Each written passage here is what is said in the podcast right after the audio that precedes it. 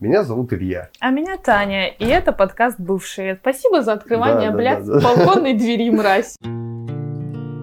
Не, я сейчас, конечно, много мерзкой всякой пакости могу наговорить. Кстати, да, давай стоп-слово придумаем. Фу. Я вообще ничего не решал ни здесь, ни в отношениях, Ой, и нигде. ой.